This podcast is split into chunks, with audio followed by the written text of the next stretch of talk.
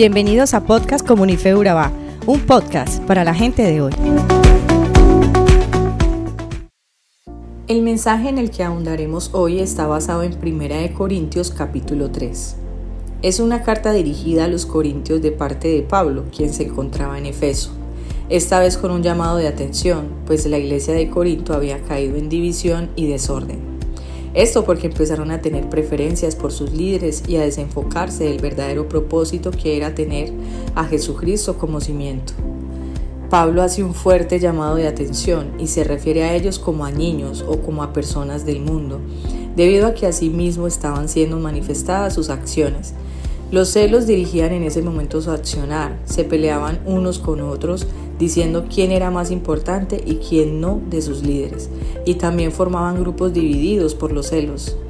Los cristianos inmaduros son como las personas seculares, pues son controladas por sus propios deseos, a diferencia de quienes son maduros, pues son guiados por los deseos de Dios. Pablo sembró la semilla de la palabra en la gente y Apolo se encargó de multiplicarla, es decir, que Pablo fundó la iglesia, pero Apolos edificó sobre ese fundamento. Esto desencadenó una división en la iglesia y además una idolatría y preferencia entre los cristianos por sus líderes. Esto pasa aún en la actualidad. Cristianos que caen incluso en manipulación e imposiciones humanas por endiosar a sus líderes, olvidando que el verdadero fundamento es Jesucristo. Pues cuando el trabajo del predicador acaba, Dios es quien hace crecer a los cristianos a través de su Espíritu Santo y una cercana relación con ellos. ¿Sabías que una de las misiones más importantes del enemigo es generar divisiones entre los cristianos? Te voy a decir por qué. Primero, fuimos elegidos cada uno con dones y talentos muy diferentes, poniéndolos al servicio de las diferentes necesidades, ninguno más importante que otro. Pero esto se vuelve trivial cuando decidimos creernos superiores o inferiores a los demás precisamente por esas diferencias creyendo que es una tarea en la cual debemos recibir reconocimiento y honores.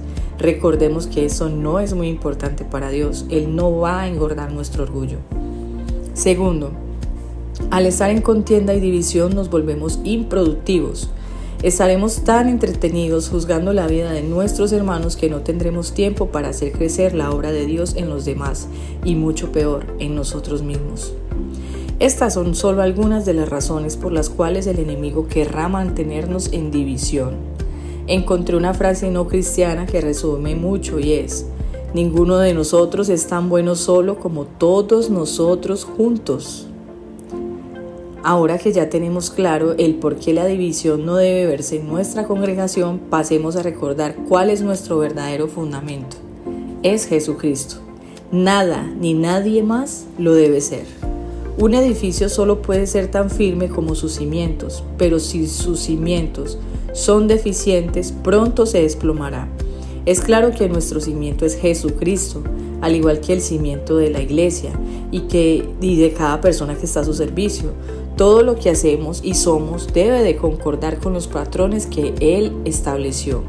Nuestro propósito de vida es vivir transitoriamente en este mundo en obediencia a Dios para vivir con Él toda una eternidad. Lo demás que ejercemos en el día a día son tan solo roles. Ahora una pregunta, ¿estamos edificando sobre el único y verdadero fundamento? ¿O estamos distraídos con nuestros roles temporales? Tengamos cuidado en cómo edificamos nuestra vida, en esta carta Pablo nos enseña no solo quién es nuestro fundamento, sino también cómo influenciar a otros con nuestra vida acerca de quién debe ser su fundamento. ¿Qué hacemos para edificar a otros? ¿Nos preocupamos más por sobresalir por nuestros dones y talentos? ¿O de verdad edificamos sobre Cristo como fundamento? ¿De verdad estamos edificando con enseñanza eterna y duradera o con sabiduría humana y pasajera? Ahora hagamos un test de madurez espiritual. Primero, nuestra labor para Dios tiene como propósito que las personas se apoyen en ti o en Jesús como fundamento de su fe.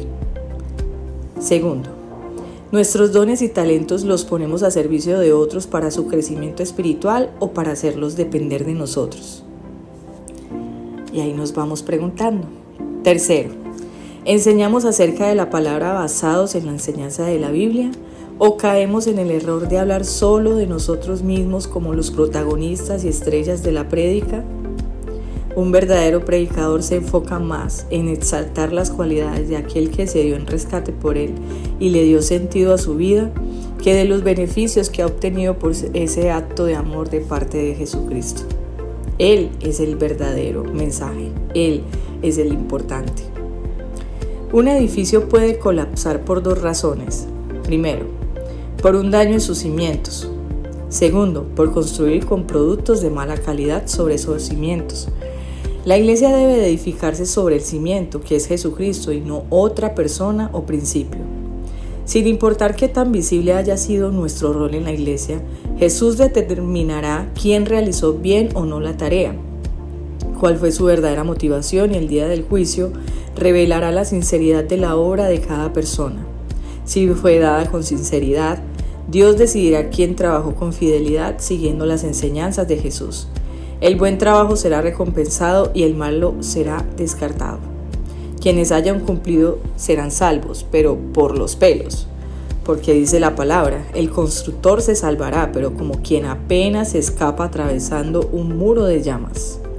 Pablo a través de su carta nos enseña a nosotros hoy que somos una congregación unificada. Todos ustedes juntos son el templo de Dios y el Espíritu de Dios vive en ustedes. Tengamos muy presente que no estamos en una competencia de talentos, estamos en una competencia juntos contra el opositor para servir en rescate a otros que también necesitan tener a Jesucristo como fundamento. Ahora bien, esto suena muy lindo, pero no ocurrirá hasta que nosotros, en un acto de obediencia y madurez, fortalezcamos nuestros vínculos con otros cristianos con los cuales no hayamos tenido afinidad. Somos obreros sin rango, laborando diariamente en agradecimiento eterno por aquel que se dio por nosotros.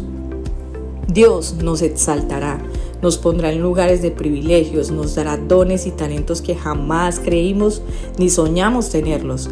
Ahora bien, ¿aprovecharemos esto para influenciar de manera positiva a los demás generando un impacto celestial en ellos? ¿O nos gloriaremos de algo que solo Dios debe recibir gloria?